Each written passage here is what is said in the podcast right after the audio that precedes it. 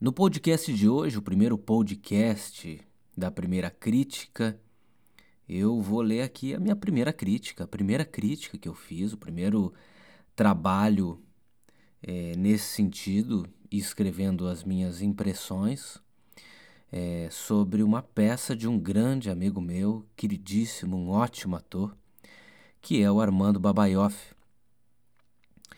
Então, é, diz assim a minha primeira crítica, chamada A Melhor Versão.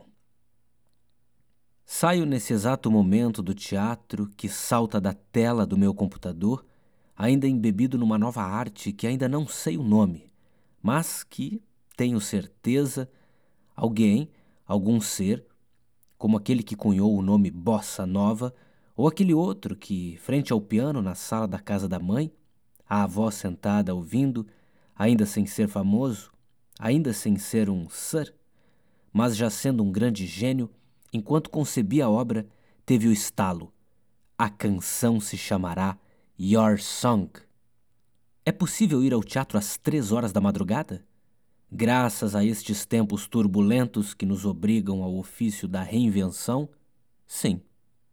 Acabei de assistir há poucos minutos atrás, do conforto enclausurante do meu confinamento, o trabalho magistral a Melhor Versão, dirigido por Luiz Felipe Sá e Daniel Hers, com criação e texto de Juliana Spadatini.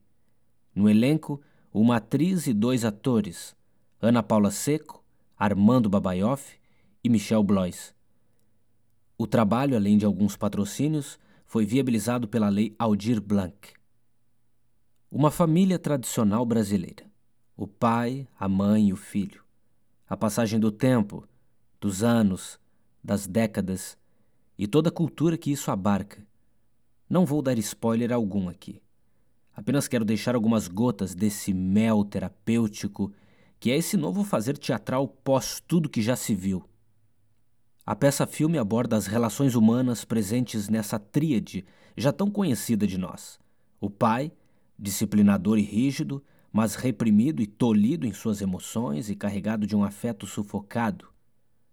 A mãe, coitada, submissa ao lar, sôfrega e conformada, mas ao mesmo tempo uma mãe amorosa que no momento certo desperta corajosamente para apoiar o filho que desde cedo, naturalmente como a beleza de uma flor que desabrocha ao despertar da manhã, se descobre travesti. Já vimos ou ouvimos histórias assim por aí, mas a maneira como é contada a maneira como nós, espectadores, somos conduzidos e principalmente a capacidade de transformar palco, coxias e um teatro vazio inteiro em lugares que se constroem e ganham vida em nossa mente é magnífica, deixando Dogville e seus respeitados dogmas de joelhos.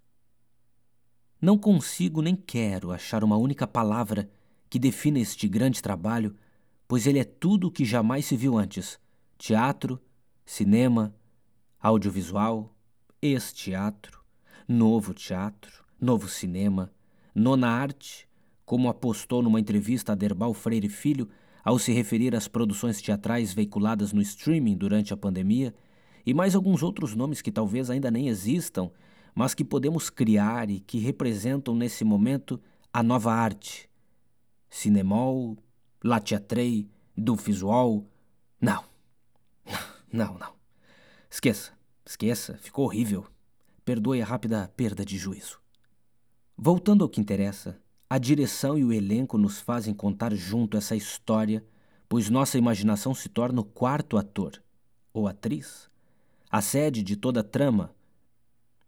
O elenco está de parabéns, pois há claramente nesse trabalho uma entrega total, uma autoexposição impiedosa, como dizia Philip Seymour Hoffman.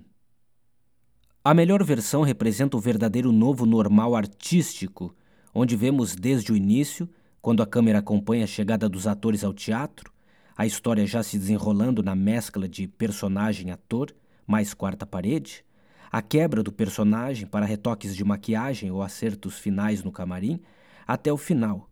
Um trabalho criativo, envolvente. Cadeiras, cordas e mesas estruturas e um palco à primeira vista nu se tornam um oásis cheio de cores, um terreno baldio onde crianças brincam e se divertem, como Stanislavski dizia sobre a verdade do fazer teatral. Além dessa reinvenção da arte, a peça-filme fala do humano e da necessidade, principalmente em tempos de confinamento, de reavaliarmos nossas atitudes, a maneira como nos autoeducamos, como tratamos nossos amores, sejam eles esposas, maridos, filhos, filhas, filhos. Cada microsegundo de a melhor versão foi milimetricamente pensado para que ao levantarmos da cama barra sofá, reflitamos qual é a minha melhor versão que quero esculpir no mármore de carne antes da pandemia acabar.